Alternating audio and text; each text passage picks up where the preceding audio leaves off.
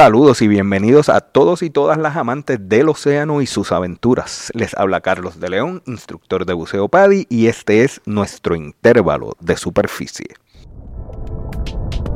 Desde que somos conscientes, la humanidad se ha preguntado qué hay debajo de las olas.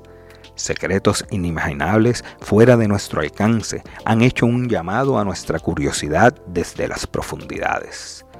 Misterioso, y a menudo innegablemente aterrador, el concepto de respirar bajo el agua atormentó a los pioneros del buceo, tal y como lo hace con los que todavía no bucean.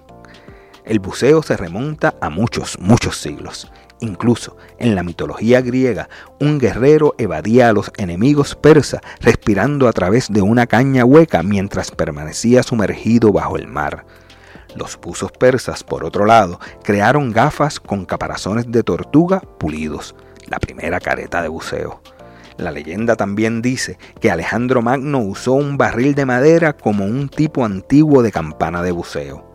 En la dinastía Ming en China, los buzos pasaron de contener la respiración a respirar a través de un tubo largo y curvo, unido a la cara con una máscara. Los humanos hemos estado buceando a pulmón en busca de comida, esponjas y perlas durante eones. En la antigüedad, el buceo libre a más de 130 pies era una actividad común, todo sin la ayuda de ningún equipo de aire moderno.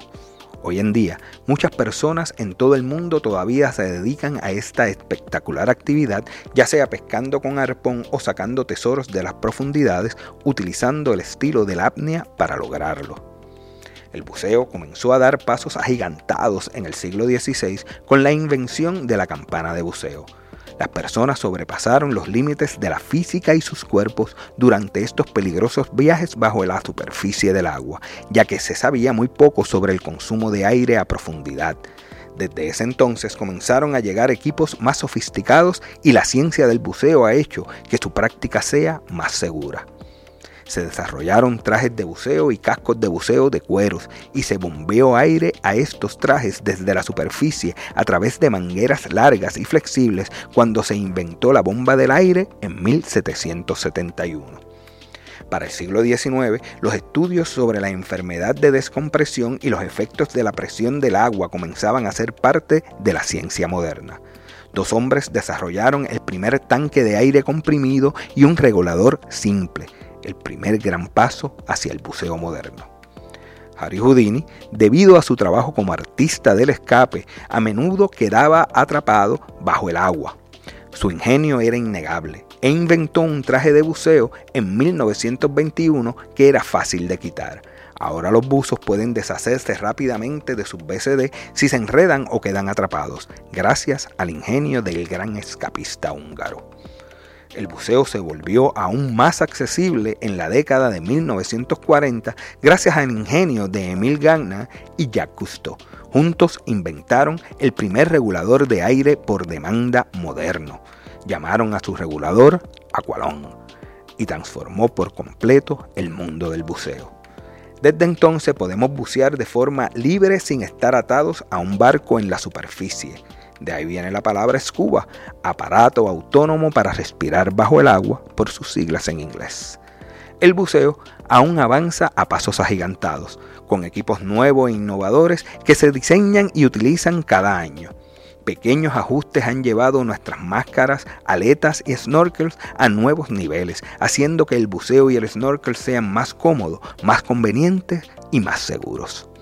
Todo este nuevo equipo nos ayuda a bucear más, viviendo lo que los grandes del buceo como Cousteau soñaron quisiéramos.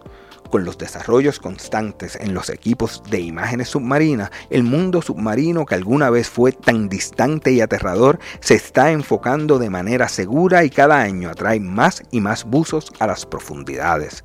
Si aún no tienes tu certificación de buceo, comunícate y comienza hoy mismo tu curso de aguas abiertas. Es ciertamente emocionante escuchar sobre el buceo, pero es aún más genial cuando realmente lo estamos haciendo. Espero estos minutos nos hayan sido de utilidad, que hayamos aprendido algo nuevo y que nos sintamos inspirados a explorar el mundo submarino. Recuerda buscarnos en tu plataforma favorita para escuchar podcasts. Estamos en Spotify, iHeartRadio y Google Podcasts, entre otros. Suscríbete para que no te pierdas futuros episodios y comparte en tus redes sociales. Y no dudes en acceder a nuestra cuenta en Instagram y dejar tus comentarios sobre este y sugerencias para futuros episodios. Gracias por escuchar. Nos reencontraremos en nuestro próximo intervalo de superficie.